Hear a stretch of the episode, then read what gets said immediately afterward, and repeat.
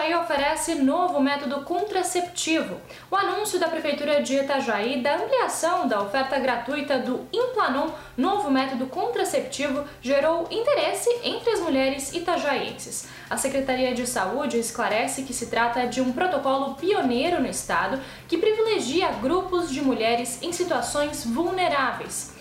O método é uma opção moderna de prevenção de gravidez com eficácia acima de 99% e durabilidade de 3 anos.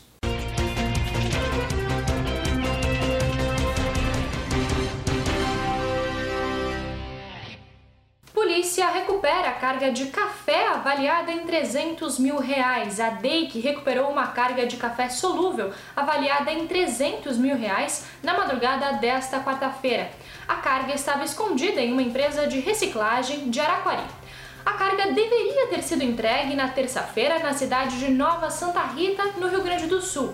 No entanto, ela foi desviada durante o transporte. Seminário Catarinense de Voleibol traz feras do esporte para Itajaí. O primeiro seminário catarinense de voleibol promete trazer grandes nomes do vôlei para Itajaí. O evento acontece na sexta-feira e no sábado na Univale.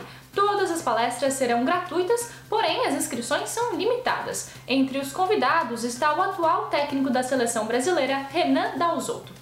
Esses foram alguns dos destaques dessa quarta-feira aqui na região. Confira mais em nosso site diarim.net.